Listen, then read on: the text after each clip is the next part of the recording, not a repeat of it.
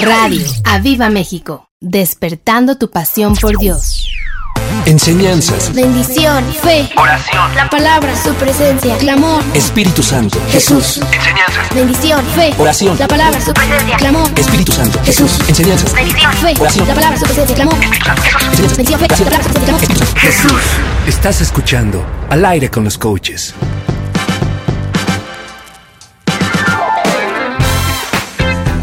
Let's take it back.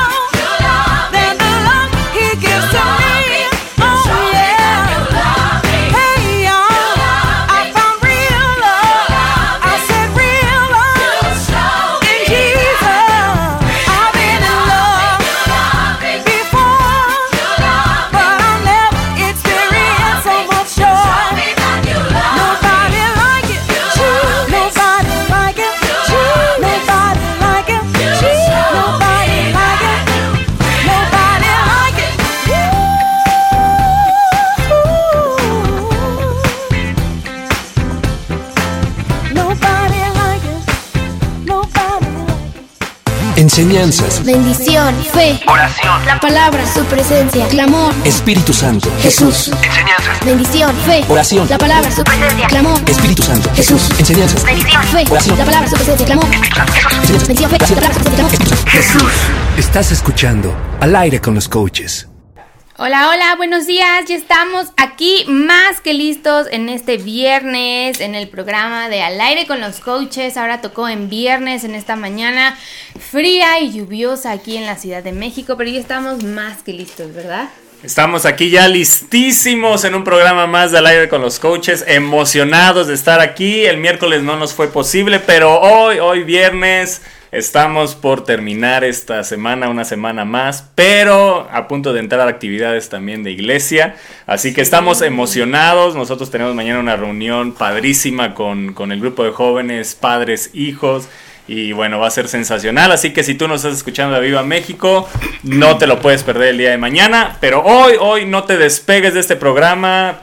Ten ahí tu Biblia. Si no puedes tener la Biblia física y estás en el trabajo, bueno, tu electrónica. Este, ahí que puedas hacer anotaciones. Hoy, más que una enseñanza, que sí va a ser eh, enseñanza, porque siempre la palabra de Dios eh, eh, nos dice que es para instruirnos, te va a instruir pero hoy, hoy la palabra que Dios nos ha dado es para alentar la fe. Y, yo creo que la fe de muchos de los que hoy se van a conectar y se están conectando va a ser alentada. Así que bueno, damos la bienvenida a todos los que están ahí conectados. A mí me parece aquí que está Tania, está Soemi, está Cintia, eh, Andrea Mendoza, Illich. Eh, Franco Oropesa, Juan Octavio Moreno, Alejandrina González, eh, Andrea Mendoza dice de quién es esa música, no sé si hay alguien le pueda contestar, allá Chicharito nos puede ayudar, que está en controles, David Blanquer y también Adriana Cuespi dice buenos días pastores, bendiciones, los extrañamos el miércoles, sí, nosotros también extrañamos estar acá, pero no nos fue posible, pero hoy estamos aquí, listos con toda la actitud y también está Itzel, bienvenida. Arreola Denise. Asa Rodríguez dice saludos, qué gusto escucharlos. Saludos desde Monterrey, donde se hace la mejor carne asada. Uy, sí, allá. No sé si, a ver, Asa, eh, dime si allá hay este, unos tacos que se llaman tacos piratas. Yo recuerdo que cuando fuimos alguna vez en una gira de evangelismo, este, allá eh, la persona que nos hospedó nos llevaba a comer unos tacos que se llamaban piratas. Pero no me acuerdo si fue allá o si yo estoy inventando y eran buenísimos. También está Sujei, Nancy Herrera, eh, Chicharito que está aquí en controles, el buzo que lo extrañamos, saludos y bendiciones. Ese buzo ya regresaste Yo creo de que Chiapas. ya, porque mañana sí van. Dice que es, este, como puso Nitro, dice que, dice que es de Chiapas porque es chiaparrito. Me dio mucha risa ese comentario. Mayra Arreola dice, buenos días, qué bendición poder escucharlos, los amo. Saludos Mayra. Eh, y Gerardo Aladro dice, hola. Eh, Chicharito dice, bueno, ahí ya puso el nombre de la canción. Y, y Nancy dice, hola coaches. Arreola Denise dice, buen, buen, bendecido día. Saludos desde Ciudad Hidalgo, Michoacán. Saludos hasta Michoacán. Gaby Estrada también conectada. Y Norma Sandolat. Bueno, ayúdenos ahí dándole compartir esta transmisión para que llegue a más gente, para que más gente conozca lo que es Radio Viva México, que no solo es este programa. Hay mucha programación, hay mucho programa que va a traer bendición a tu vida. También programas divertidos, donde también pues un poquito de... Eh, de esparcimiento, de reírnos, ¿no? Entonces, pero todo obviamente sin salir de, de lo que es los límites, ¿verdad? De la palabra de Dios, pero podemos darnos cuenta que nos podemos divertir. Dios es un Dios alegre, Dios es un Dios de gozo, Dios es un Dios que tiene sentimientos, así que este no es un Dios lejano, ¿verdad? Es un Dios que está cercano a nosotros y que se alegra con nosotros y que nos dice que nos alegremos con los que se alegran y que lloremos con los que lloran. Así que hoy, hoy va a ser una palabra, abre tu corazón a esta palabra, pero sobre todo, eh, mientras está la enseñanza, eh, si eres activado a orar, a, moverte, a pedir, hazlo, hazlo, no te detengas. E, ese es, el motivo que, que, no nos detengamos en, eh, en, la acción que nos lleva la palabra de Dios. Bueno, aquí también está con nosotros Moni, está Lili y está Ro. Hoy tenemos casa llena, por eso ya lo vamos a hacer los viernes. Los viernes nos damos cuenta que sí. Espero que ya los viernes sí se quedan. Los viernes sí se quedan con nosotros. Aquí las atrapamos y les dijimos ahora no tienen escapatoria. Se quedan a un programa a un programa del aire con los coaches. Bueno, aquí están Ro, Lili y Mon y bueno. Hola. Este, Buenos días. o sea, o sea hace una media hora atrás hablaban y, yo las veía, no, y se expresaban. Y aquí les entra el espíritu de, de no sé qué De la sería. India De la India María. De la India María. Oye, aparte veníamos en el coche escuchándolas y le decía a Toño, ¿y ahora qué les explicó que re- derramaban mucho amor por los pastores? Y le dije, Toño, seguramente porque saben que los estamos escuchando. No, no, siempre. Pero bueno, a- le- les amamos, amamos a Ro, a Lili, a- obviamente a Toño y a Moni, a Pedro, y bueno, aquí están con nosotros, pero ahí oren por ellas, ahí yo creo que es la primera, que, que se les quite ese- el espíritu de la India María, lo reprendemos ahorita, que sean movidas a hablar, hace rato hablaban y decían y lo que Dios me habló y no sé qué tanto, y ahorita ni saludar pueden, ¿qué sucede? Es la misma cabina, es el mismo lugar.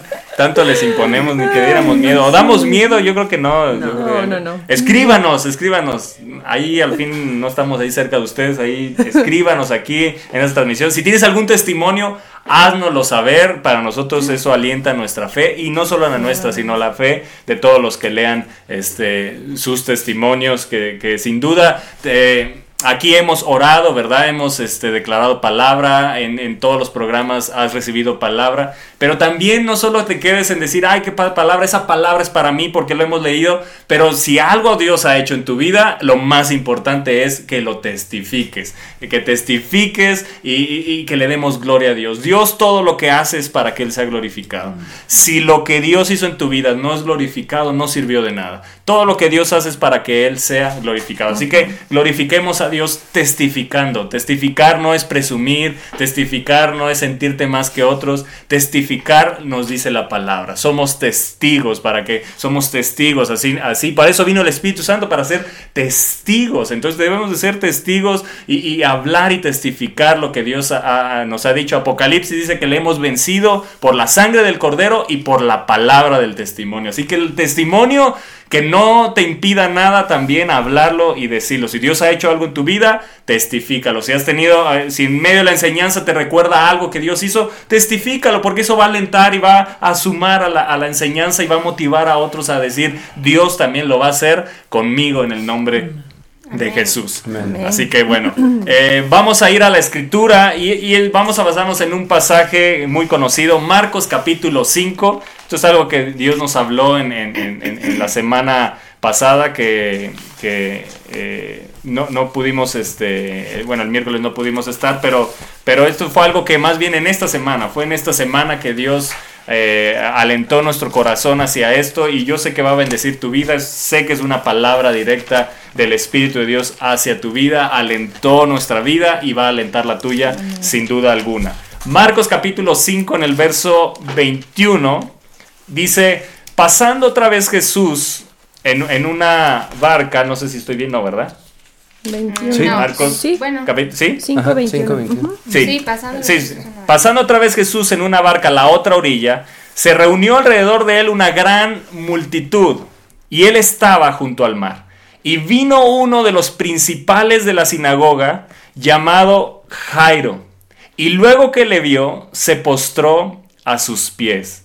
Y le rogaba mucho, me gusta eso como dice, y le rogaba mucho, diciendo, mi hija está agonizando, ven y pon las manos sobre ella para que sea salva y vivirá. Fue pues con él, eso me gusta, fue pues con él y le seguía una gran multitud y le apretaban.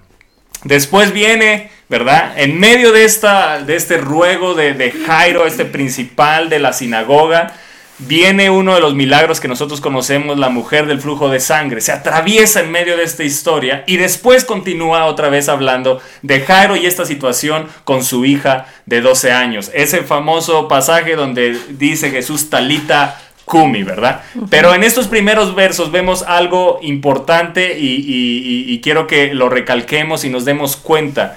La actitud de Jairo. Y yo creo que la actitud de Jairo es algo que el Espíritu de Dios habla a nosotros, es la actitud que debemos de tener en la, en la oración, es la actitud que debemos de tener eh, cuando nos acercamos a Jesús. Eh, me gusta como dice, dice, y vino uno de los principales de la sinagoga llamado Jairo, y luego que le vio se postró a sus pies. En la versión NTV dice, entonces llegó uno de los líderes de la sinagoga local llamado Jairo, cuando vio a Jesús cayó a sus pies y le rogó con fervor. Aquí nos, nos, nos anuncia algo, aquí la Reina Valera dice y le rogaba mucho, pero aquí habla y vamos a ir tocando diferentes versiones porque nos van a ilustrar y nos van a ampliar la enseñanza. Dice, y le rogó con fervor. Yo no sé si alguna vez has orado con fervor, pero hoy pido al Espíritu de Dios que te llene de ese fuego de oración, de tal manera que oremos con fervor. Imagínate este hombre en medio de la multitud. Yo no sé a cuántos les daría pena pedirle así a Jesús, pero a veces yo veo en, en las reuniones de oración que la gente ora así como como con pena, ¿verdad? Del que está al lado, pero este hombre no le importó quién estuviera. Cuando tienes una necesidad, cuando hay una necesidad tan grande, ahorita estamos orando por nuestra nación y es una necesidad grande, pero cuando no sientes la necesidad, cuando no sientes la necesidad de la nación, cuando no ves que pues está yendo al hoyo, ¿verdad? Cuando no te duele la situación de, de México, eh, cuando no te duele la situación a lo mejor de otra gente que está sufriendo, es muy difícil orar con fervor. Pero cuando hay una necesidad dentro, cuando hay una necesidad que te está acabando en tu interior, pues la oración con fervor sale. Y, y ese, esa, esa palabra fervor, su significado es celo ardiente hacia las cosas de piedad. Es entusiasmo o ardor con que se hace algo. Calor muy intenso. O sea, eh, puedo ver que oró con fuego. Jairo oró con fuego. A veces no vemos en esta historia eso porque está como oculto, pero cuando vamos a otras versiones vemos que, que, que ese fuego lo llevó a insistir, ¿no? Ese, ese fuego en su corazón, en su espíritu, lo llevó, eh, evidentemente él tenía fe, él tenía fe de que, dice, postó a los pies, él, él iba seguro de que Jesús le iba a responder. Y, y, dice que le rogó con fervor. O sea, no fue un, pedido en un momento. Yo creo que, imagínate, en medio de la multitud, yo creo que todos se detuvieron y dijeron: ¿Quién es este loco? ¿Qué le pasa? Era un, hombre conocido porque es el principal de la sinagoga. Le han dicho: ¿Qué le pasó a Jairo? Nunca lo habíamos visto así. Pero, ¿cómo al, acercarse a Jesús pudo orar con un fervor, eh, con un calor, con un entusiasmo? Y, y yo creo que eso. Eh, como primer punto es, eh, oremos con fervor delante de Jesús. A, a, Él le gusta que le roguemos. La palabra de Dios nos habla de oración de rogar, porque a veces vemos la oración, la intercesión, pero dice con ruego también. Y a veces el ruego no nos gusta porque eh, no, a lo mejor en nuestra cultura, en nuestra forma de, de ser educados, nos enseñaron a no rogar.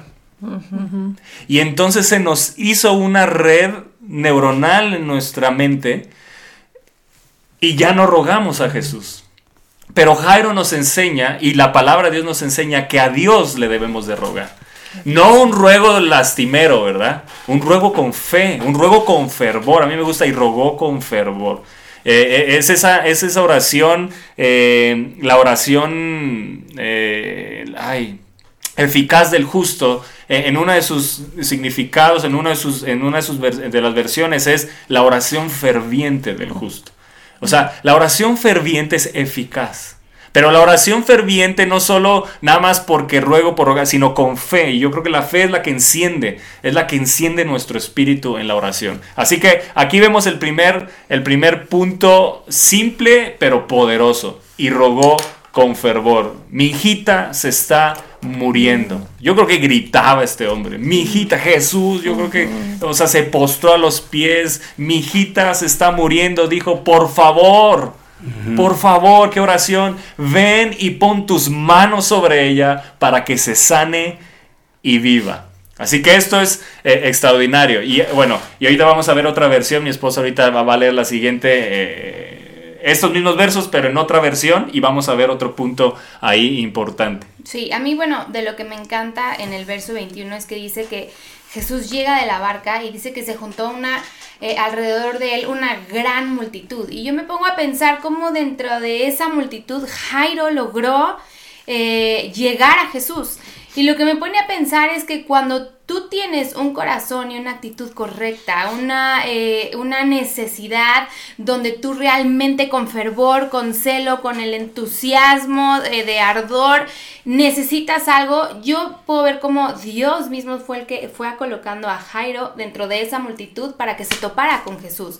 Porque tú te pones a pensar, Jesús llega a la barca y, y- y uno lo lee y cuando dice una gran multitud, es una gran multitud. La gente se le acercaba, le rodeaba eh, eh, y para que Jairo pudiera llegar ahí, o sea, yo me pongo a pensar todo lo que tuvo que haber pasado o deja tú lo que tuvo que haber pasado. eh, el fervor, la necesidad. Cuando uno está en necesidad, haces lo que sea por llegar.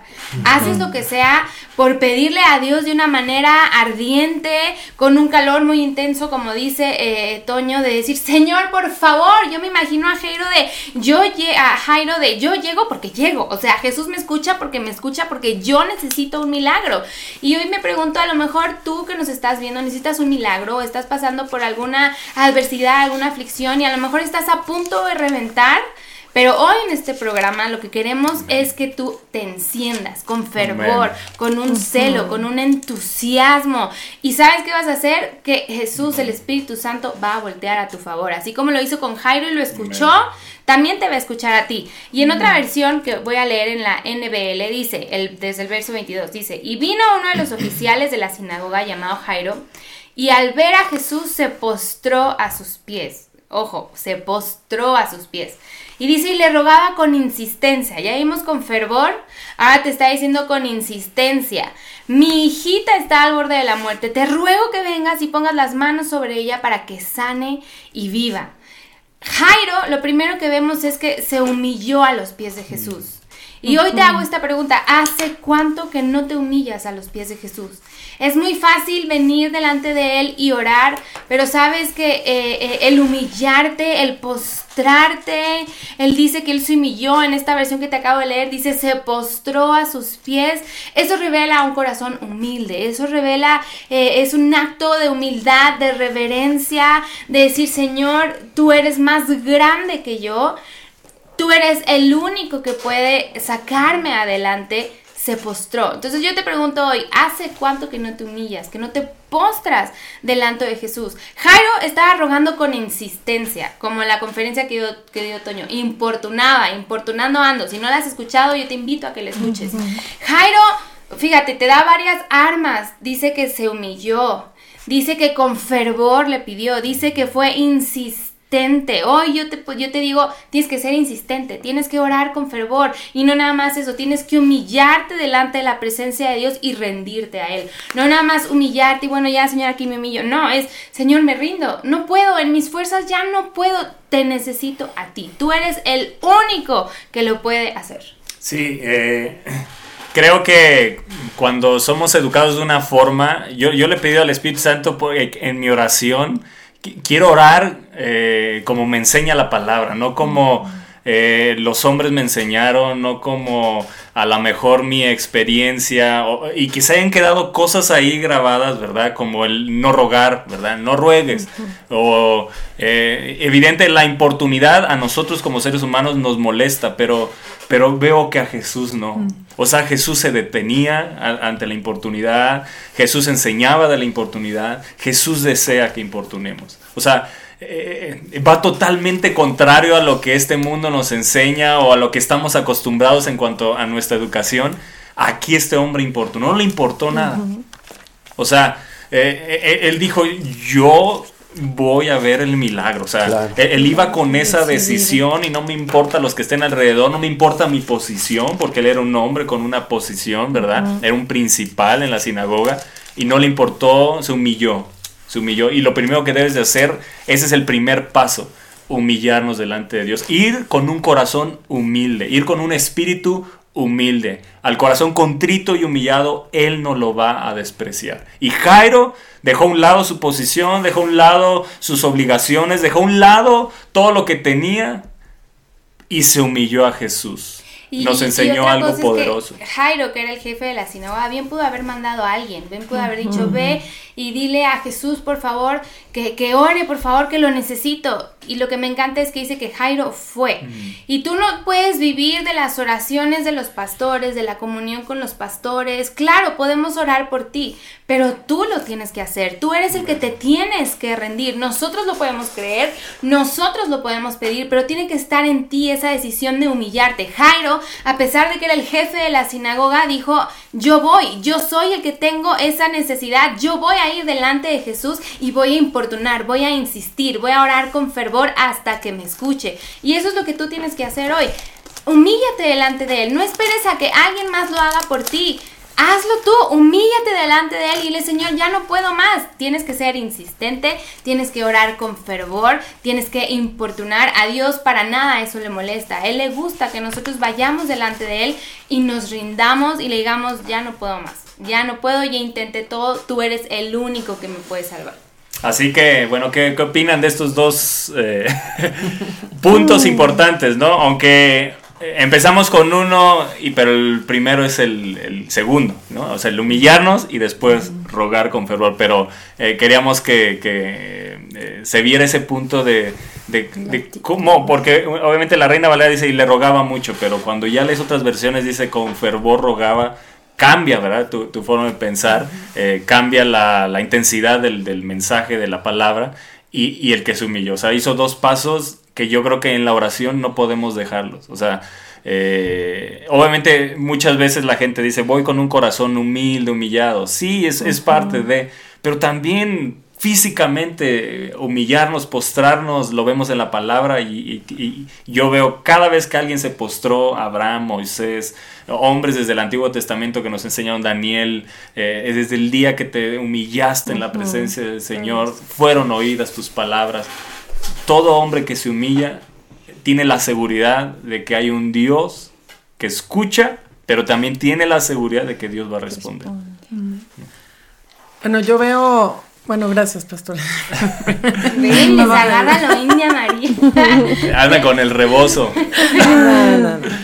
Este, bueno, yo veo un Jairo desesperado eh, que salió corriendo y que sabía en dónde estaba la respuesta, o sea, sabía con quién ir, Está ¿no? padre. Porque él fue, él fue desesperado a buscar a Jesús, o sea, no es el, el, el- no es Lucas, no es este, no es el otro, no, o sea, es Jesús, yo voy corriendo desesperado y, y, y dice dentro de la multitud, en ese entonces estaban todos pues apretados, el piso no era un piso planito como el que ahorita nosotros vamos a, a un lugar, ¿no? Era, era Terroso. ¿no? Este...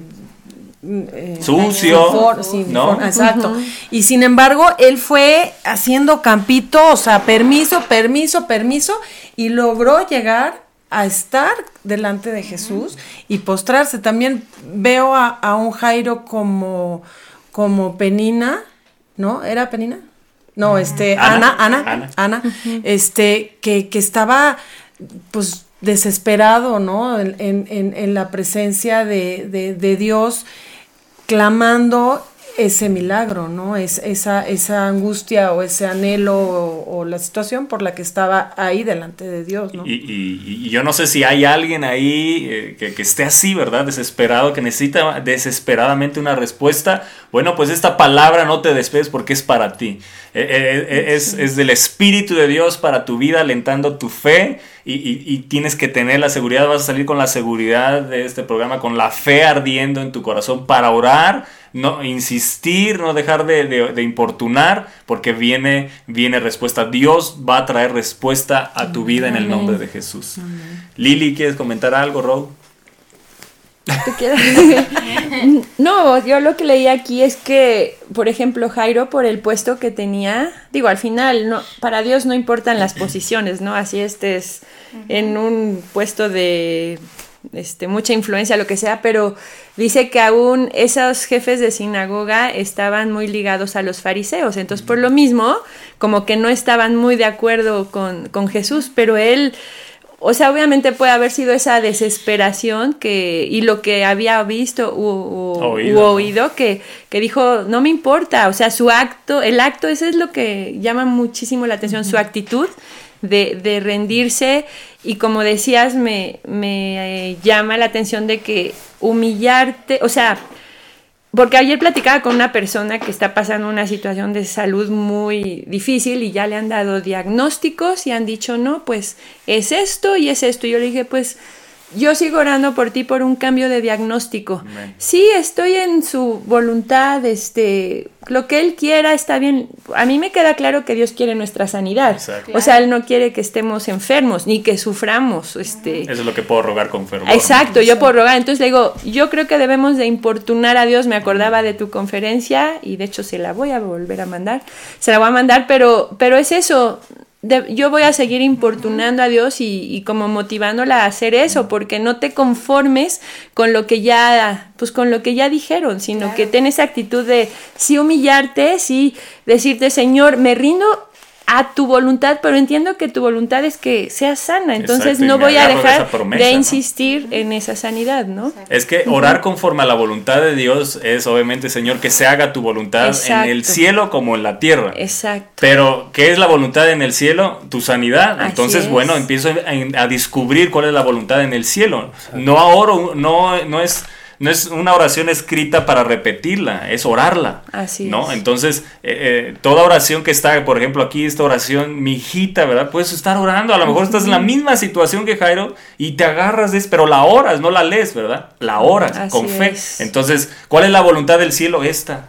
¿Verdad? Entonces eh, empiezas a sacar cuál es la voluntad que hay en el cielo para que se vea en esta Y- tierra, y- ¿no? Y algo que yo me doy cuenta es, por ejemplo, como decías Lili, eh, Jairo, que era jefe de la sinagoga, de la sinagoga, que estaba muy apegado a los filisteos, que sabemos A los que, a fariseos. los fariseos, perdón, que sabemos que para nada creían mucho en lo que. Jesús hacía. ¿A qué punto tuvo que llegar Jairo para entender que se tenía que rendir a los pies de Jesús, que él era el único que iba a salvar a su hija? Y a lo mejor, yo te, más bien yo te digo, ¿hasta qué punto vas a llegar para darte cuenta que Jesús es el único que puede salvarte, que puede sanarte, que puede restaurarte. Porque muchas veces estamos pasando por alguna aflicción, por lo que sea, y, y dices, bueno, sí, Señor, sí, tú me salvas, sí, sí, pero ya, o sea, tienes que estar ya muriéndote o la persona tiene que estar pasando por una situación extremadamente difícil para que digas, no, Señor, ayúdame. Y yo digo, ¿por qué como humanos somos así? ¿Por qué tenemos que llegar hasta el último para decir, Señor, ayúdame? Jairo, sin duda, yo creo que a eso lo fue orillando Dios, ¿ok? Bueno, solo así vas a entender, pues va. Y entendió y fue delante de Dios y insistió y fue con fervor y celoso y ardiente. Pero yo te digo hoy, no te tienes que esperar hasta que estés en una situación en el hoyo para decir, Señor, bueno, sí es cierto, eres tú. Puedes estar empezando apenas una situación de aflicción y puedes rendirte de ya y decirle, Señor, tú lo vas a hacer porque yo no voy a poder en este proceso. Tú vas a estar conmigo porque si no en mis fuerzas no me voy a desmayar. No te tienes que esperar hasta que ya estés con la soga en el cuello y decir, Señor, ya no puedo. Desde ahorita lo puedes hacer y, o sea, yo, eso, eso es lo que a mí me llama la atención, porque eh, eh, eh, Jairo no era una persona, no se lee que fuera una persona que siguiera a Jesús desde antes, que fuera un gran creyente, simplemente la situación de su hija lo orilló a. hoy, te, hoy a lo mejor tú te encuentras en alguna situación, a lo mejor Dios te está orillando a que te des cuenta de que no eres tú, de que en tus fuerzas no vas a poder, de que por más que busques aquí y allá, no lo vas a lograr. Es más, te vas a de- eh, desfallecer, te vas a cansar, te vas a frustrar hasta que entiendas que te tienes que rendir delante de Dios y decir, Señor, solamente tú lo puedes hacer. Así como Jairo lo hizo, Jesús, ayúdame, ayúdame, mi hijita se está muriendo. Bueno, no llegues hasta estar como Jairo, hazlo desde antes. Jesús, te entrego mi vida, te entrego mi situación, te entrego porque hemos estado enseñando en estos programas que siempre van a haber aflicciones, siempre van a haber cosas por las que afanarnos, pero qué mejor si desde un principio le entregamos todo a Jesús y le decimos, ok, yo sé que voy a pasar por eh, momentos difíciles, pero tú vas a estar conmigo, tú eres el que me va a sacar adelante, tú eres el que me va a guiar, ¿no? Así es, ¿quieres comentar algo? Yo creo que hay momentos donde estos que, que dices, donde la angustia te lleva a, a sacar la fe y aumentar la El fe, ¿no? Y yo, yo, el fuá, exacto. Sí, el yo creo que hay eh, una manera, solo una manera correcta de ir a, a la oración y es con fe. porque podemos ir con una oración al aire. Se, se oye Como extraño, pero. Sí, no yo puedo leer en, en, no sé, quizá un grupo de WhatsApp mientras veo Netflix y decir, este, ayúdenme a orar, mi abuelita está enferma.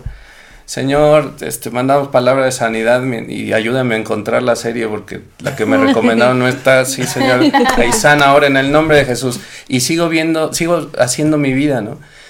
Eh, esto lo digo porque quizá lo que dice el pastor Toño sí es muy cierto. No, no, quizá es muy cierto que la gente eh, tenemos ese concepto de rogar. Yo también creo que es cultural. O sea, realmente a nosotros rogar es hacernos menos. Es este, es, no sé, es degradarnos pidiendo algo, ¿no? Y muchas veces podemos entrar en esa parte cultural y decir, pero Dios es malo entonces. O sea, Dios entonces que está ahí viendo desde su trono, viendo cómo sufro y, y le gusta ver que le suplique. Eh, yo creo que hay gente que también puede hacer- apartarse de Dios a causa de tener esas ideas eh, erróneas, ¿no? Pero yo lo que veo es que eh, el Señor se agrada de esta oración porque viene repleta de fe. Nosotros no podemos llegar a orar hasta eh, de esta manera hasta que no tengamos una angustia bien metida en nuestro corazón. Y, y a lo mejor no podemos orar por México de la forma correcta, oportunación, si no tenemos esa angustia. Cuando conocemos una angustia de tener a un familiar en el hospital, a- como decía la pastora Elisa, o sea, ¿cuándo vemos este fervor? Cuando estaba agonizando. Seguramente llevaba seis meses enferma, tres meses, no lo sé. Cuando ya hay un punto de no retorno, ahí tu fe se activa porque se activa. Y no es que Dios diga, ah, ahora sí, para que aprendas, ahora a ver, Claro. quiero escuchar. Es porque ahí tu fe se activó. No es algo de Dios, es algo que se activó en mí. Se activa mi fe y entonces yo ruego, no me importa quién me escuche, quién no me escuche, yo tengo que ir a Dios, ¿no? Hoy en la mañana estaba leyendo el Salmo 50 y me llamó la atención un verso que dice, eh, creo que es el 12, no, el, el 14, no, el 15. Llámame cuando tengas problemas, dice el- eh, la versión TLA. Yo vendré a salvarte. Pues es una instrucción de más que clara, ¿no? Sí, sí, sí. Y no es que Dios no esté a, ca- a cargo de nuestros problemas, pero también es una forma de que nosotros tenemos que estar eh, en contacto y en comunión con Dios, saber hacia dónde voy, eso me da eh, eh, señal de que mi confianza está en Él, de que sé que de Él viene mi respuesta, que sé que Él solo puede ser mi salvador en la situación, pero sí necesitamos esa, ese punto de angustia para llegar como Jairo. O sea, yo no puedo llegar a orar por México nada más con una instrucción de a ver cómo le hace el pastor Toño. Lo que decía el domingo, ¿no? ¿Qué me dijo? Ah, que gritara grito.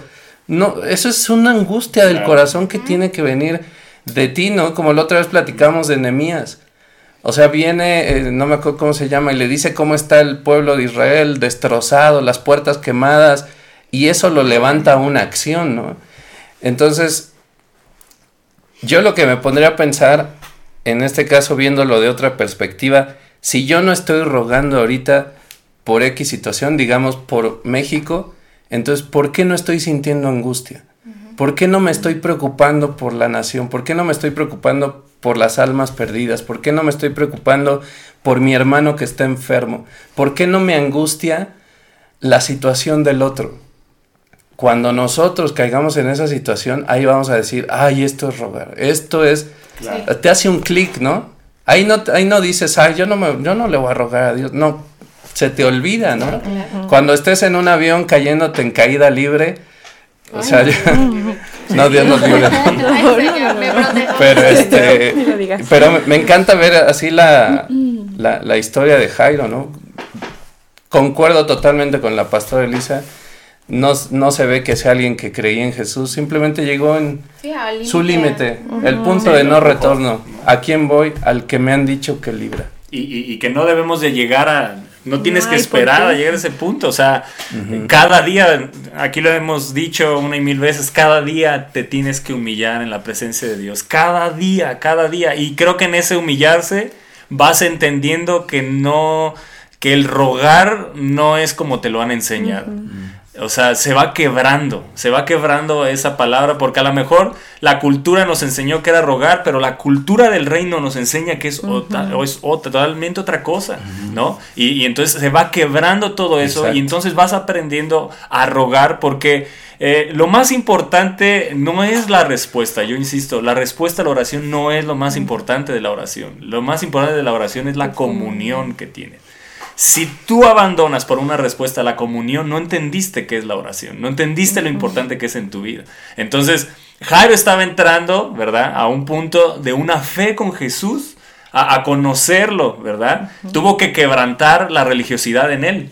¿no? Tuvo que arriesgarse y quebrantar la religiosidad. Muchas por la religiosidad no oramos, no clamamos, no sacamos nuestra voz, porque somos tan religiosos, hay un espíritu tan religioso que nos priva nuestra boca. Yo he orado por gente que se suelte su boca y cuando oras por ellos, se les suelta la boca y empiezan a clamar. Gente que nunca ha clamado, ¿no? Que cree que orar eh, es, eh, o su clamor es eh, como oras así en voz baja como Ana, ¿verdad? Ella tenía un clamor interno, pero también la- la palabra de Dios nos enseña clama a voz en cuello. ¿Qué es eso? Pues es el grito, ¿verdad? E- Es un grito que sale y, y es permitido, sí, pero el gran problema es que nos han enseñado que no lo hagas en público, se ve mal, la cultura pero no el reino de Dios, el reino de Dios. Y entonces queremos combinar, ¿verdad? Lo que nos enseña la cultura con la cultura del reino o, o como nos establece la palabra y no cuadra. Y entonces hacemos más caso a la cultura y nos quedamos así. Y no que te vean clamando porque te dicen que eres un religioso. Te Claro. pueden hasta llegar a correr Loco. de la iglesia, ¿verdad? Te ven como un loco, ¿verdad? Pero yo veo en la palabra de Dios un Bartimeo que clamó, Jesús, ten misericordia de mí, y eso me llamó la atención de Jesús. Todo hombre que clamó llamó la atención. ¿Sabes cómo lo vi hace un tiempo, pastor? Eh, yo hace unos años, eh, la gente sabe que soy súper romántico, ¿no? Entonces yo decía, Dios sabe que tengo necesidad. Yo solo le voy a decir que le amo, que le adoro, que le exalto. Y pedirle, ¿para qué perder tiempo de mi alabanza para pedirle? Pues él sabe, ¿no? lo sabe. Cuando el Señor me dio unas cachetadas y me dijo, no manches, eh, yo lo vi como, como una canción, la, la- la fe, como una canción que tiene que ser cantada. Porque Él sabe de qué tienes necesidad, pero el escuchar la oración es la figura o es la, la ilustración de la fe. O sea, tu oración, el fervor de tu oración es el, la, la figura que estás diciéndome de la fe que tienes. No, no, no sé si me explico. Tú escribes una canción, si no la cantas no es escuchada. Yo veo una- ahí una canción. Es el Yo sé que hay una canción. Es el incienso que llena las copas. Si no, no hay, no hay nada que llene. O sea, no. Y entonces cuando uno ora, cuando uno clama, cuando uno ruega, no es que le estés comunicando a Dios tu necesidad, Él sabe todo lo que te hace falta. Estás dando a entender qué tan grande es tu fe. Y yo creo que ya ahí el clamor, el ruego, ahí ya son los niveles de, y qué tanto de la fe que uno está él teniendo. ¿no? O sea, mostramos que lo necesitamos. O sea, nos, Sí. nos- nos mostramos dependientes que no podemos nosotros, ¿no? Y que eh, es como si fueras a la tienda y pues no pidieras lo que necesitas, pues no, no vas a salir con nada, ¿verdad? De la misma forma, aunque Dios lo sabe y Él es Sí. omnipresente y omnisciente, eh, Él quiere, porque nos lo instruye. O sea, si la palabra de Dios no nos instruyera a que pidamos, lo podemos hacer como dices, ¿verdad? Así. Ah, él ya sabe y vendría la respuesta, porque no lo, pero cuando lo dice, Sí, ese es el claro. punto, que este es nuestro manual y a veces no queremos actuar conforme al manual, o sea, esto es bien claro, ¿no? Pedir cuántas veces dice, pídeme por herencia a las naciones, pídeme, búscame, llámame, ¿verdad? Él sabe de qué tiene necesidad antes de que se lo pidas, o sea, la palabra de Dios nos insta una y otra vez a pedir. Las oraciones es pedir, ¿no? Sí, tendemos a ser un Dios conforme a nuestra bondad, ¿no? Exacto. O sea, creemos que Él nos va a dar sin pedir, creemos que Él nos ama sin corregirnos, sin disciplinarnos. A veces caemos así, queremos un Dios así que, Yo- que nos dé todo, que Yo lo nos que veo es que hacemos un ídolo. Ándale. No estamos rindiéndonos al Dios verdadero, o sea, hacemos un ídolo. Y, Sí. y- y yo eh, le he dicho, es mi oración, Señor, si ha hecho un ídolo de ti, qui- quiebralo. Háblame, pero quiebralo. Yo no quiero vivir con un Dios que está formado a la forma de Toño. Porque voy a estar siguiendo algo, estoy adorando algo que ni siquiera tiene oídos, ni tiene boca para responderme, ni tiene acción para atraer, ni tiene sobrenaturalidad, no tiene nada. Lo hice a mi forma, Sí. ¿verdad? Y yo no quiero, yo quiero vivir el Dios, el Dios que dice la palabra que uno es, que solo es ese Dios, que es Dios Padre, Dios Hijo, Dios Espíritu Santo, Sí. y que me muestre más porque yo quiero orar correctamente. ¿Y quién es el que nos ayuda? El Espíritu Santo. Dice que Él sabe orar como conviene, por eso debemos de invitarlo continuamente en nuestra oración, orar en el Espíritu, para que nuestra oración puede salir de una forma, pero Él yo lo puedo ver como es, es el traductor, ¿verdad? Que lleva Sí. y pide lo que nos conviene. Entonces tú estás pidiendo, Señor, ya sana ahorita, y el Espíritu Santo está diciendo, no, todavía le falta paciencia, le falta madurar, le falta crecer, Sí. le falta carácter. ¿Sí? Sí, claro. pero pide como conviene. Pero eso no me priva, ¿verdad? Porque no he recibido la respuesta a dejar de insistir como Jairo lo hizo. Él todavía no tenía respuesta, ¿verdad? Pero vamos a seguir viendo esto. Dice en otra versión, verso 22. Vean, otra versión más. Ya llevamos dos. Dice el verso 22. De la multitud, me gusta cómo dice esta. De la multitud se adelantó un hombre. Eso está padrísimo. De la multitud se adelantó un hombre que se postró a los pies de Jesús. Yo quiero ser de esos. Yo quiero ser que dentro de la iglesia sea de los que corra a postrarme. ¿Cuántas veces se hace un llamado y la gente se queda en su lugar?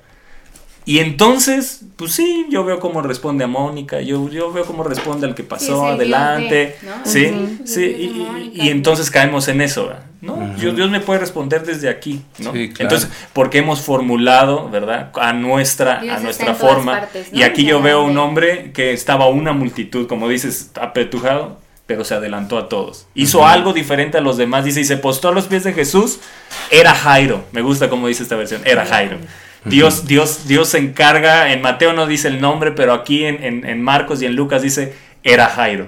Uno de los jefes de la sinagoga, o sea, le pone hasta, o sea, para que sepas quién era, para que, te- que, que era alguien importante, que se codeaba con religiosos, que quebró algo, ¿verdad? Y dice, Señor, le suplicaba, mi hija se está muriendo. Ven y pon tus manos sobre ella, porque yo sé que puedes. Me gusta eso, porque yo sé que puedes Claro. hacer que viva. Está buenísimo. Me gusta esto de Jairo, se adelantó, bebé, se adelantó. Yo quiero ser de los que nos adelantemos, de los que, de los que hay un llamado y, y entre la multitud tú te adelantaste a- por encima de todos y te humillaste delante de Jesús. Él se adelantó a una multitud.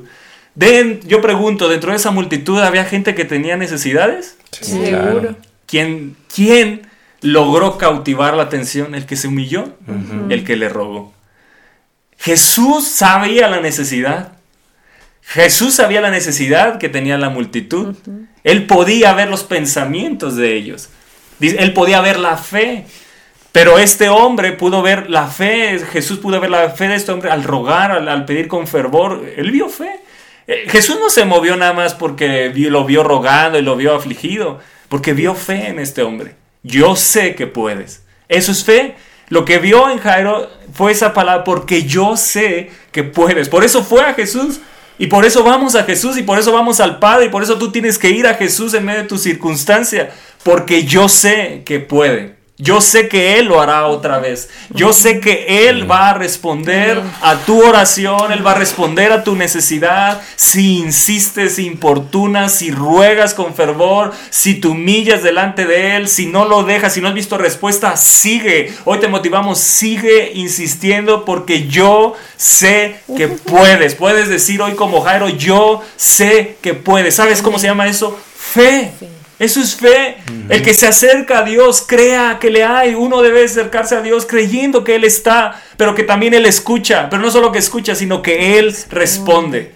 Sin duda os vendrá, sin duda os vendrá, dijo Jesús. Todo lo que pidieres orando, creed que lo recibiréis y os vendrá. Esa es la promesa que tenemos. El os vendrá puede ser un año, dos años, puede ser un día, una semana, unos meses, yo no sé cuánto.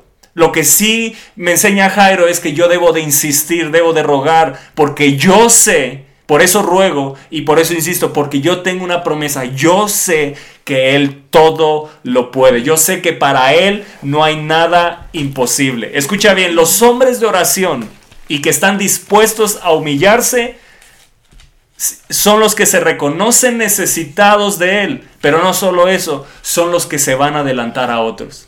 Son los que van a recibir respuesta por encima de otros. Son los que van a tener respuesta del cielo, los que están dispuestos a rogar y a humillarse delante de Jesús. Esos son los que van a tener respuesta. Los demás verán tu respuesta.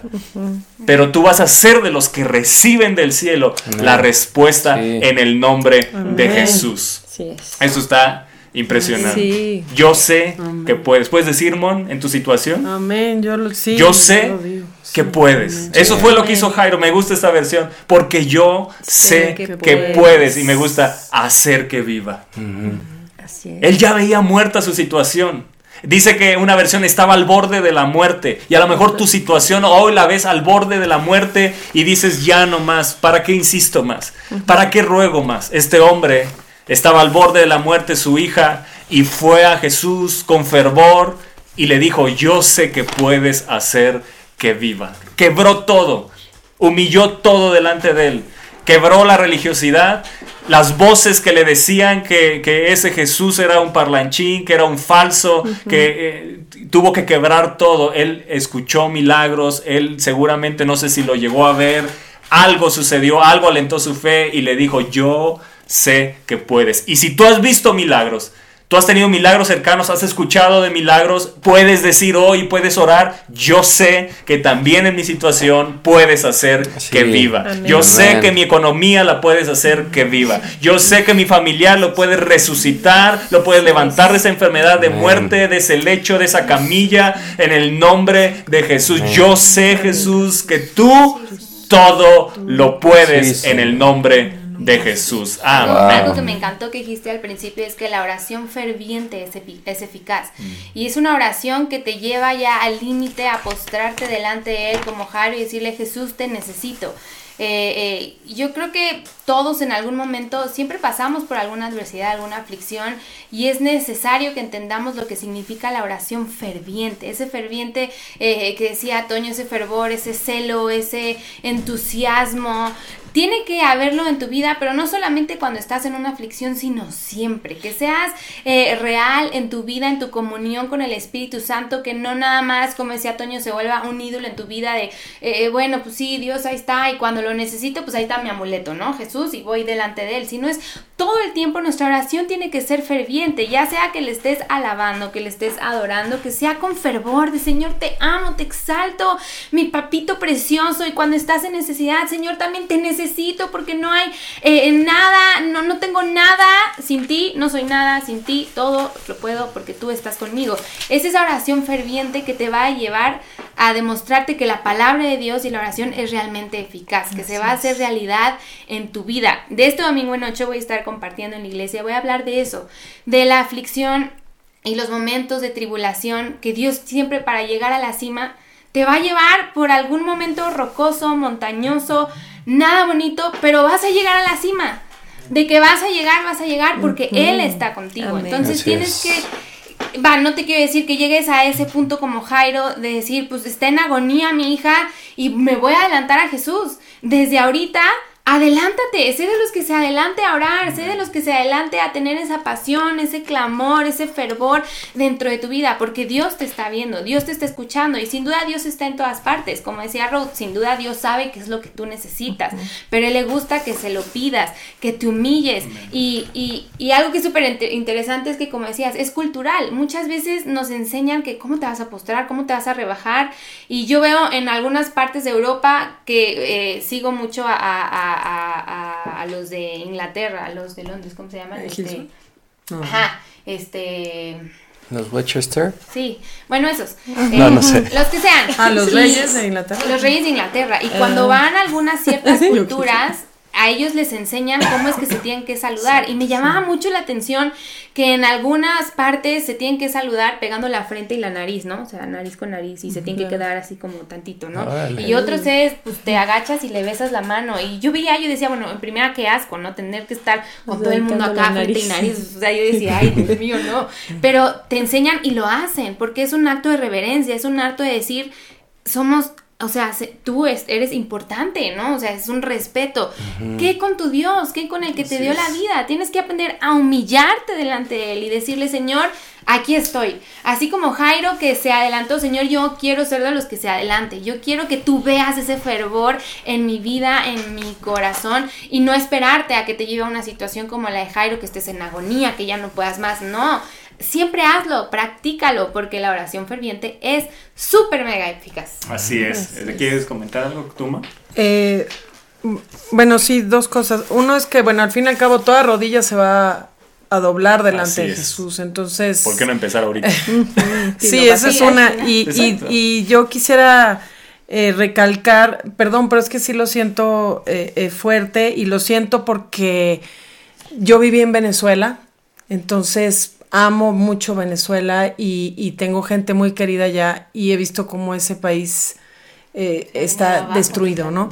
Entonces, estamos siendo convocados a llamar, a, a orar, a, a clamar en, en la madrugada, a venir los domingos y no podemos ser como las vírgenes insensatas eh, de, que sea tarde cuando eso, o llegar a la situación de los países que vemos que han pasado por, por X o Y situación, ¿no?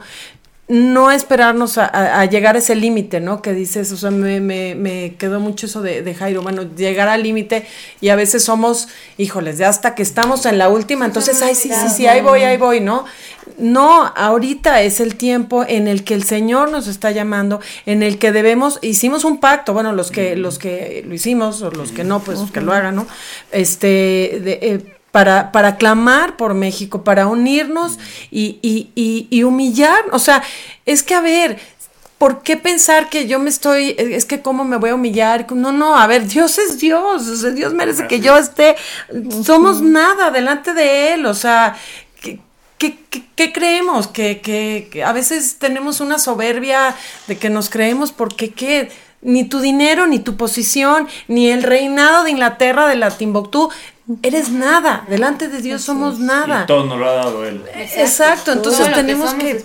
El que que, lo reconozca o no, Exacto. todo nos lo ha dado Él. Y tarde que temprano, los reyes de Inglaterra se van a postrar delante Claro, de Jesús. to- como decías, todos, ¿no? O sea, al final que mejor no empezar desde ya. Entonces, eh, debemos de entender que Jairo nos enseña un modelo de vida de oración. O sea, yo lo puedo ver así, un modelo de vida de oración. Agarrado a la promesa, yo sé que puedes. Así yo es. sé que puedes. Yo sé que tú, si pones las manos sobre mi hija, la vas a sanar. ¿No? Y, y- y- y- y lo increíble de este pasaje es el siguiente verso. Y a mí me encanta en la, en la Reina Valera y ahorita lo voy a leer en otra versión. Dice, fue pues con él. Qué increíble, imagínate. Se adelantó a la multitud y dentro de toda la multitud con el que fue fue con Jairo. Así es. Dentro de todos los que estaban ahí y apretujaban, fue con Jairo. Su presencia irá contigo y te dará descanso. La presencia de Dios va con aquellos que se humillan. La presencia de Dios no va con el soberbio. La presencia de Dios no va con el orgulloso. Dios mira de lejos al altivo. Dios mira de lejos al soberbio. Pero al que está cercano, del que está cercano es del humilde. Y fue con él. Jesús, el, el Todopoderoso, sí, fue con él. Y él va contigo. Él prometió estar contigo todos los días hasta el fin del mundo. Pero fue con Jairo para mostrar su poder sobrenatural. Porque una cosa es que Dios camine contigo y no veas el poder de Dios, que no se manifieste lo sobrenatural de Dios. Pero Jairo lo que nos enseña es que su presencia se va a manifestar sobrenaturalmente en aquellos que caminan con un corazón humilde y una vida de oración constante e insistente. Esos son los que quiere, con los que Jesús camina para mostrarse, para mostrar su poder. Una generación que camine de esa manera es lo que Dios quiere levantar. Una generación de oración, una generación que se humille delante de Dios, una, una generación que aprenda a, a orar con fuego, con insistencia, a importunar, a quebrantar los paradigmas, a quebrantar eh, las conexiones neuronales que se te hicieron a lo mejor culturalmente y romper todo eso y entrar a la cultura del reino de Dios como nos dice la palabra. En, en otra versión en la NBI dice así, Jesús se fue con él. ¡Wow! Jesús se fue con él. Dile, Jesús, ven conmigo. Jesús, ven conmigo. Yo estoy dispuesto que, que yo quiero que no solo camines conmigo, que te muestres, que muestres tu poder. Sí. Dice, y lo seguía una gran multitud, la cual lo apretujaba. Pero me gusta, Jesús se fue con él. Una cosa es que vayas con Jesús y que una multitud te siga, pero va contigo. Pero va contigo. Sí. Otros pueden ir atrás, pero no van con Jesús. O Jesús no va con ellos. Simplemente atráeme en pos de ti, correremos. Cuando una persona es atraída a Jesús, va con él. Otros van a correr detrás de ti. Van a ver algo diferente en ti. Y Jairo dice la palabra Jesús se fue con él. Su presencia fue con Jairo. La presencia de Dios va con los humildes. Escríbelo ahí, ponlo. Recuérdalo bien. La presencia de Dios va con los que se humillan delante de él. Los que tienen un corazón humilde delante de Dios. Así que vemos varias cosas. Se humilló, oró con insistencia, con fervor, se agarró de la promesa, yo sé que puedes, y Jesús fue con él. ¡Wow! Todavía no tenía respuesta, pero ¿qué es más importante que Jesús esté con nosotros? Es lo que Moisés dijo. Si voy a entrar a la tierra sin ti, si voy a tener lo que tú me prometiste, pero sin ti, No yo no voy.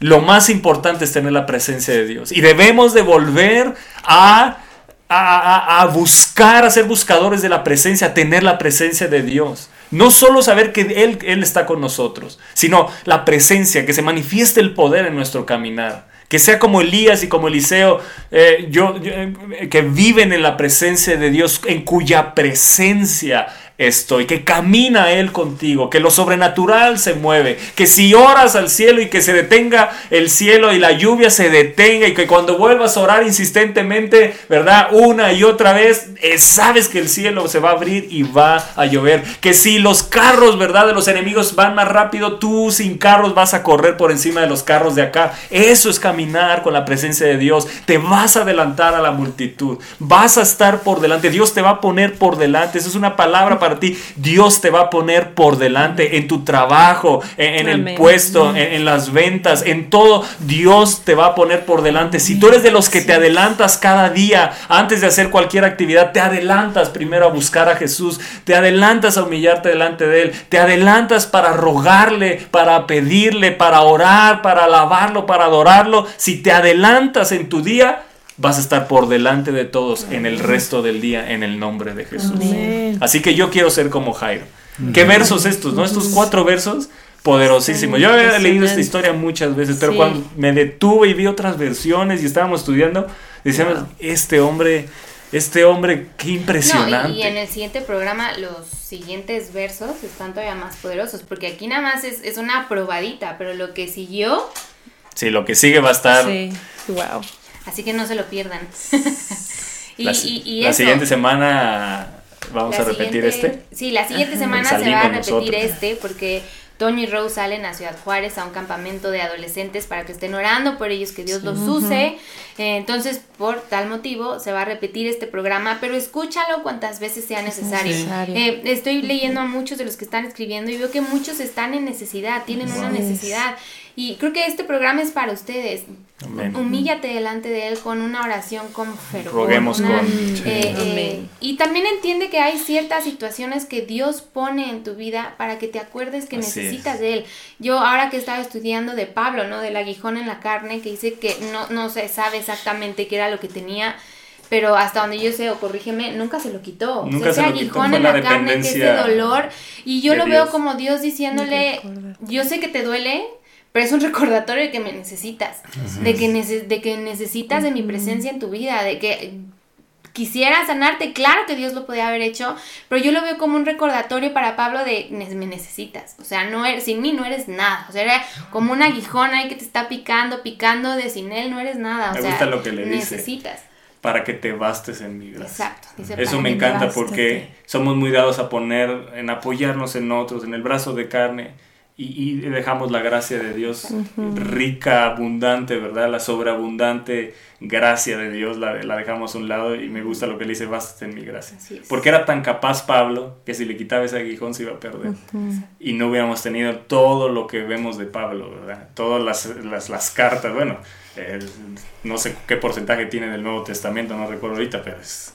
o sea, La transformación casi todo el. Nuevo Claro. Testamento es, es Sí. Pablo, ¿no? Entonces, eh, hay cosas que, que yo, yo insisto, las debilidades que tenemos no nos van a ser quitadas. No, Aprendamos a, lo vivir que con iba- ellas bastándonos A lo en la que iba gracia es de Dios. eso. Aún así, Pablo nunca dejó de creer en Dios, nunca dejó de orar a Dios, nunca dejó de creer, de saber cuál era el poder de Cristo en él. Sí, no dijo, "Qué mala onda, Dios, Exacto, lo ay, dejo", pues ya ¿no? me voy a la goma porque pues no me quiere sanar o no me ha sanado. Y, no, no importa por lo que estés pasando, si Dios está tardando, Él tiene un porqué, pero tu oración ferviente siempre tiene que seguir adelante, siempre Sí. tienes que perseverar, lo haga o no lo haga. Como decía Toño, no oramos por la respuesta. Oramos simplemente porque sabemos al Dios Todopoderoso a cual clamamos, el que nos ha dado todo. Si Él lo quiere hacer, lo va a hacer. Y si no, tendrá un propósito aún mejor del que tú te imaginas. Isaías 57:15, con esto terminamos. Esta, el siguiente no se lo pueden perder porque lo que sigue, si hasta aquí llegaste, hasta aquí no hemos visto nada de respuesta. ¿Estamos de acuerdo? Sí. Sí, no. Pero- Todavía no. Pero yo quiero que te des cuenta de algo. ¿Cuánto ha sido transformado Jairo hasta aquí? Sí. ¿Qué es más importante? ¿Lo que Dios está trabajando tiene el proceso de tu oración y de tu respuesta o la respuesta? Cuando llegue la respuesta vas a decir, no, hombre, Ya no soy. gracias Señor por todo lo que viví porque no hubiera sido el hombre. Si hubiera contestado así como microondas, no sería lo que hoy soy. Claro. O sea, eso es lo increíble. Eso es lo- creo que es como debemos de mirar la vida cristiana. Todo lo que vivimos y lo que Dios nos permite vivir tiene un propósito. Y cuando lo asimilamos así, es más fácil eh, no entrar en pensamientos que nos pueden llevar hasta apostatar de nuestra, de nuestra fe. No, no le damos lugar a Satanás. Estamos sujetos a su voluntad y "Se- Señor, yo voy a seguir insistiendo. ¿Cuándo más trae la respuesta? No lo sé, pero sí viene. Eso es lo que yo estoy seguro. Tú no me vas a dejar tirado. Él no te va a dejar nunca postrado. Nunca te va a dejar en la condición en la que estás. Siempre, siempre Dios te va a levantar. Siempre. Amén. Nunca te va a dejar donde estás. Siempre te va a llevar a otro nivel en toda situación que estés viviendo. Si obviamente vives una vida de honra y lo sigues y lo amas, nunca te va a dejar en donde estás. Ve lo que dice Isaías 57, 15 en la NBI. Porque lo dice el excelso y sublime, esto es Dios, el excelso y sublime, el que vive para siempre, cuyo nombre es santo.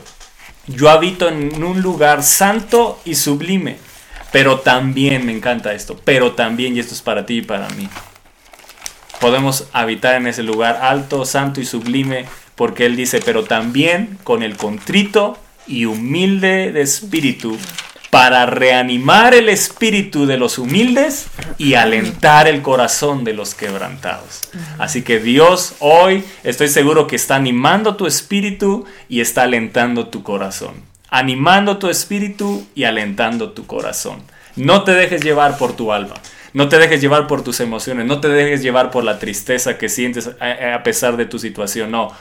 Ve que Dios está alentando tu espíritu para que domine por encima del alma. Que la palabra de Dios penetre hoy y como dice la palabra, divide el alma del espíritu.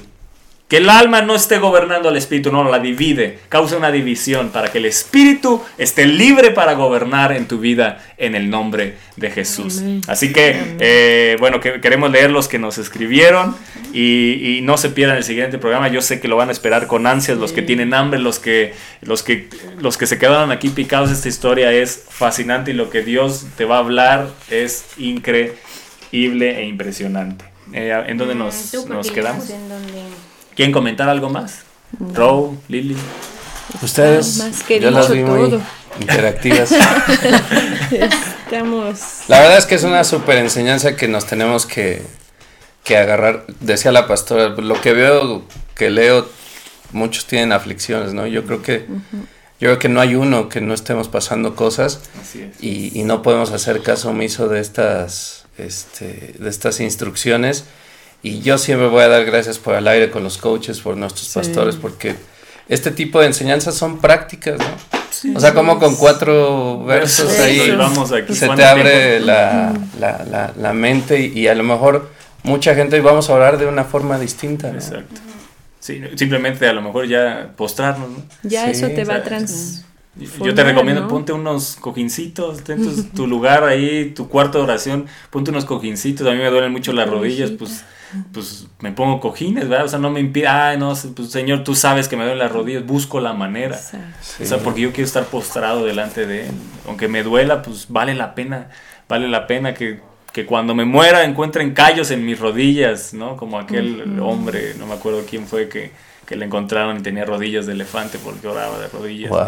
¿no? Y, y- y, Señor, que así encuentren callos en nuestras, Sí. en nuestras rodillas porque cada día nos postramos delante de Él. Yo sé que si tienes cojines no te van a hacer callos, pero espiritualmente sí. Pero espiritualmente sí. Cuando Y- se hace callo, ya es más fácil.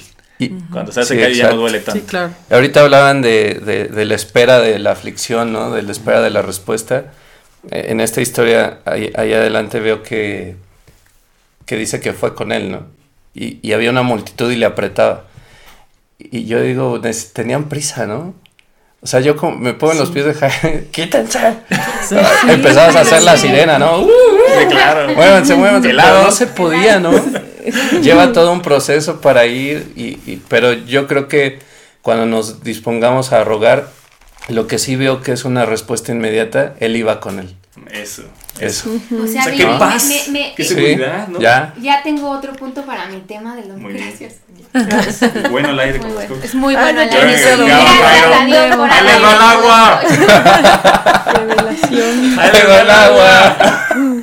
Para que se vaya a cam- Imagínate la desesperación de él, Sí. pero Dios no tiene prisa.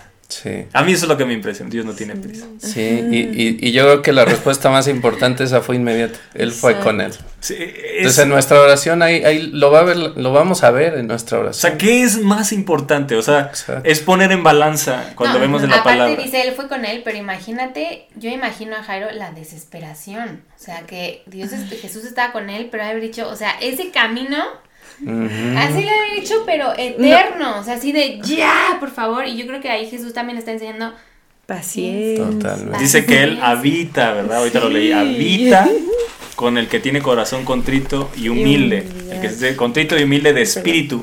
Para reanimar y alentar. Sí. No para responder. O sea, es para que, para que sigas adelante en la vida cristiana, porque sabe que necesitamos aliento y ánimo en esta vida. Pero no está diciendo para traer respuesta, eso es por default. Lo que nos hace falta muchas veces es el aliento, ¿verdad? Y es el ánimo para seguir adelante. Sí. A veces tardó tanto la respuesta y perdimos el aliento y el ánimo. Yo prefiero tener aliento y ánimo para seguir Para y llegar a la meta, aunque no vea respuesta. o sea, ¿qué es más importante? Es poner en una balanza. Obviamente, no estoy diciendo, ay, no quisiera respuesta y me doy golpe. No, no. Dios Sí. dice que te va a responder y eso es, eso es lo Claro. que, esa es mi fe. Eso es con la fe que voy. Yo sé que puedes.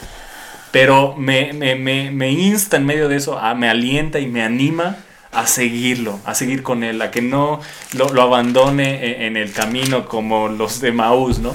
No ardía nuestro corazón cuando él nos hablaba, no ardía nuestro corazón. Imagínate, ¿no? estos no se dieron cuenta cuántas horas estuvo hablando con ellos. Yo puedo decir, para mí es la conferencia más grande que hay en la palabra de Dios, la del camino de Maús. Dice, les habló desde Moisés, todos los profetas. La conferencia más grande acá, media hora y ya la gente ya se quiere ir a comer, ¿no? Un día voy a predicar así como el- camino de Maús. Sí, por eso ya tenemos casa. Órale, vamos a echarnos 18 horas. y a ti, No sé. te- daría. ¿Cuántos Exacto. kilómetros eran? ¿11 kilómetros? 11 Sí. kilómetros. Imagínate. Iban caminando, no iban corriendo, ¿verdad? no iban acá bien felices. Sí. Ellos iban, de desanimados, iban tristes, no tenían ni ánimo para correr. O sea, 11 kilómetros, ¿cuántos se habrán echado? ¿A cuánto horas. camina uno? ¿A 5 kilómetros por hora? No sé. Yo lo que vi es que a paso de plática son entre 3 y 4 horas. Wow. Te- Imagínate. O sea, una conferencia así de 4 horas. Y ya cuando se desaparece. Cuando venía lo bueno. Se fue. Qué horrible, ¿no? O sea, esa historia es muy chistosa porque ya cuando les abrió y ya lo reconocieron, se fue. Cuatro horas no lo reconocieron y pudieron haber. Y cuando ya. Ya por fin fue. les había caído. Entonces, que no nos pase eso, que disfrutemos de la compañía de Jesús en todo momento. Bueno, eh, ¿quieres? que no sé dónde, cómo Eh, nos quedamos, estoy leyendo aquí en Jim Tigre dice, bueno, Miris dice saludos coaches, les amamos, saludos Miris, no sé cuándo Saludos. lleguen, pero sigan disfrutando allá de Guadalajara. Y Jim Tigre dice, buenos días pastores, quiero recibir a Cristo, wow. Espero sea buena decisión porque ya no puedo, a veces quisiera buscar la puerta falsa. Oren para que Dios provea un trabajo y la comida en mi hogar y para que Dios toque corazones. Un abrazo desde Monterrey y oren por mi hija. Jim Tigre, no sé si todavía estés aquí conectado, Sí, creo que pero, pero haz esta oración. Lo, lo más importante primero es abrirle la puerta de nuestro corazón a Jesús. Él está a la puerta de nuestro corazón tocando para que le abramos, pero la decisión es nuestra abrirle. Y cuando le abrimos y lo invitamos, Él empieza a transformar nuestro interior. Y sin duda podemos ahora orar como hijos para pedir en esa necesidad. Dile, Señor Jesús, hoy te recibo como mi Señor y como mi Salvador. Te doy gracias porque moriste por mí en la cruz del Calvario. Gracias porque derramaste tu sangre y hoy te pido perdón y yo sé y tengo la seguridad que me limpias con tu sangre de todo pecado. Te doy gracias porque todas tus promesas ahora me pertenecen. Ahora soy llamado hijo de Dios y todo lo que dice tu palabra es mi derecho y es mi herencia. Y te doy gracias. Y ahora, Padre, te pedimos y ponemos delante de ti, Señor, esta necesidad de trabajo y que sea tocado, Señor, lo- lo- lo- su hija también. No sé cuál sea la necesidad, pero tú eres nuestro proveedor, tú eres nuestro pastor y nada nos faltará. Yo te pido que la provisión de trabajo llegue. Hemos visto cómo tú respondes, Señor, y sabemos que esa necesidad de trabajo necesitamos que respondas pronto, Señor. No tardes, no tardes esa respuesta, Señor. Pero lo más importante, cuando llegue la respuesta, que esto hable tan profundamente en la vida de Jim Tigre y le haga ver, Señor, que tú eres real. Que no te buscamos para obtener algo de ti, sino porque tú eres el Dios todopoderoso. Y te pido también por su hija, no sé cuál sea la necesidad, pero tú sí la sabes, Señor. Y la ponemos delante de ti y te pedimos, Señor, si es sanidad, sea lo que sea, Señor, si es salvación, Señor, trae esa salvación a su vida en el nombre poderoso de Jesús. Amén. Amén. Eh, Jim Tigre, no te separes. Si no, si no tienes una iglesia, busca una iglesia donde congregarte. Si vives acá cerca de esta zona, pues aquí te recibimos con los brazos abiertos. Ah, estás en Monterrey. Bueno, busca una iglesia donde congregarte y, y- y no, y sigue a Jesús. Es lo más importante, seguir, seguir caminando con Jesús. Un lugar donde puedas aprender de la palabra y seguir instruyéndote en el caminar con Jesús. Francis. Zulema Mata dice gracias por esta transmisión. Bendiciones, Zulema. Eh, eh, Abraham Mendoza dice saludos preciosos pastores, saludos hasta Moroleón. Julie, tu tía dice aquí estoy. Te amo. Qué bueno que estás. Jim Tigre dice quiero cambiar ya vi que sin Dios no se puede. Ayúdame Dios mío, mi hija por favor es la primera vez que veo Radio Viva y parece que el mensaje es para mí. Quiero recibir a Cristo, oren por un trabajo y la Sí, comida lo en mi que hogar. leía abajo pastores. es que su esposa los abandonó. Wow. No solo él. Pero Dios es tu proveedor. Ríndete Amén. a Él, humíllate delante de Él, ábrele tu corazón y vas a ver que Dios siempre va a suplir, aún en los momentos más difíciles, Él, él está ahí con nosotros. Sí, cuando uno se reconoce humilde, Él habita ahí. Y, y Él te alienta, te anima para que sigas adelante, pero también trae respuesta. Y eso lo vamos a ver sin duda alguna en tu vida. Eh, Alejandra Vázquez dice buenos días, bendiciones, gran Te enseñanza. faltó Cintia Vázquez. Cintia Vázquez, bendiciones pastores, les amamos. Saludos, Cintia, bendiciones. Adrián Bracamontes. Dice día, saludos desde mi linda y bendecida ciudad de Mazatlán, Sinaloa. ¿Tienes ahí? Mm, Sí, eh, Adrián Bracamontes, bendiciones para todo el equipo, gracias por su esfuerzo y palabra de vida. Saludos, Adrián. Sonia Cubillos, bendiciones desde Colombia, saludos hasta Colombia, dice Pastor, pido apoyo en oración, quieren rematar mi casa, pero creo en el Señor que me salvará. Así es, declaramos ahí a Dios obrando a favor tuyo, Él nunca llega tarde, Amén. persevera, eh, creemos, declaramos que tu casa salvará en el nombre. ¿Quién puso? Es que no lo- que de me llegó. Colombia. ¿Qué puso? Eh, Sonia Cubillos. Van a rematar mi casa. eh, pido oración. Alejandra Vázquez Quintero, Elisa, ¿qué razón, ¿qué razón tienes? Yo en mucho tiempo todo lo quise hacer en mis fuerzas y solamente me agoté, me costó lágrimas, en fin, hasta que me rendí a él y lo dejé todo en sus manos y mi vida ha cambiado y también entendí que nosotros somos los que tenemos que orar, estar firmes y sobre todo ser humildes ante Dios. Bendiciones, pastores. Saludos, Saludos. Ale, a tus hijitos. Gerardo Aladro, queridos amigos, en angustia les comparto eh, ah, queridos amigos, en angustia, les comparto mi experiencia. Oremos más a nuestro papá que es Dios y Él te responderá. Ha estado en. He estado en angustia. Él ha estado en angustia igual que ustedes y he visto el poder de Jesús en mi vida. Rindámonos, clamemos, postrémonos y veremos las maravillas increíbles, Amén. regales, tangibles. No desmayen, así responde y lo verán. Amén. Amén. Muy bien, Gerardo, te mando abrazos. Larisa dice saludos, bendiciones a todos de parte del pilot y Lari, excelente programa. Lari, oramos por el pilot, declaramos que esa presión arterial se estabiliza, declaramos orden en el pilot, cambio de diagnóstico Sí, sí. en el En el nombre, nombre en de el Jesús. nombre de Jesús. Les amamos, les enviamos un abrazo. Eh, Beatriz, Elira, pido a Dios y Jesús que guíe mi vida. Paso por una situación en mi relación de pareja muy difícil. ¿Cómo perdonar a, que, a quien te traiciona? Lo dejo a Dios y que Él me guíe. ¿Cómo Así perdonar es, a quien ¿cómo te traiciona? perdonar? Lo primero es, evidente, se abrió una herida. Y la primera decisión que tienes que hacer es ir delante de Dios y decirle, Señor, yo suelto a esta persona que me traicionó, yo la perdono, la bendigo y la amo, porque así dice la palabra de Dios que debemos de bendecir, que debemos de amar, ¿verdad? Y tenemos que orar por Perdonar aquellos que nos 70 han herido. Porque la herida tú la tienes. Y la herida solo va a ser sanada en el momento que perdonamos. El perdón es el que trae sanidad. No es algo No es fácil, algo fácil, evidentemente, pero es algo que tienes que hacer constantemente hasta que veas a esa persona como Dios la ve. Hasta que llegues a ese punto, hasta que el Espíritu Santo te haga ver, porque esa persona que te traicionó también Dios la ama. Y no se nos debe de olvidar eso. Que aún a nuestros enemigos también los ama porque Él hace salir el sol sobre buenos y sobre malos. Él los ama y tiene misericordia de ellos como lo tiene de ti. Pero lo que nos corresponde como hijos es marcar una diferencia. No es fácil, pero es un trabajo constante y va a llegar un punto donde vas a empezar a amar a esa persona y te va a dar la visión Dios que Él tiene hacia sus hijos y vas a pe- empezar a ver a esa persona como Dios la ve. Hay un programa ahí de las heridas o varios, más bien una serie de heridas, si lo buscas ahí del aire con los coaches, yo creo que eso te va a ayudar mucho más para profundizar y entrar más a detalle. Pero el perdón es el arma que tenemos, perdonar. Dice que perdonemos incluso en oración a aquellos que nos han ofendido, nos han hecho daño. Bueno, es lo que debemos de hacer, es lo que nos corresponde. Y ahí Dios le estás dando la oportunidad que empiece a trabajar en tu vida y empieza a transformarte interiormente y a sanarte. Él dice que va a sanar nuestras heridas. Esa es la promesa que tenemos de parte de Él. Paz Paz de de Che. Cha, yo sé, Jesús, que todo lo puedes. Amén. Amén. Laurita Mendoza, Jesús, te necesito, tú has ganado nuestras batallas y lo harás es, otra vez. yo Así sé que es. puedes, Saludos, amados pastores y amigos, siempre una bendición escucharle. Te amamos, Laurita. Jim Tigre, quiero que mi vida cambie y creo que es la mejor decisión. Quiero recibir a Cristo hoy porque no quiero buscar la puerta falsa. Oren por mi hija, por un trabajo y la comida en mi hogar. Quiero tener una familia porque la, la de sangre no está conmigo. Mi esposa me abandonó. Estamos solo mi hija y yo. Oren por mí. Un abrazo desde Monterrey. Este, te amamos, Jim Tigre. Desde acá te enviamos un abrazo y ánimo, ánimo.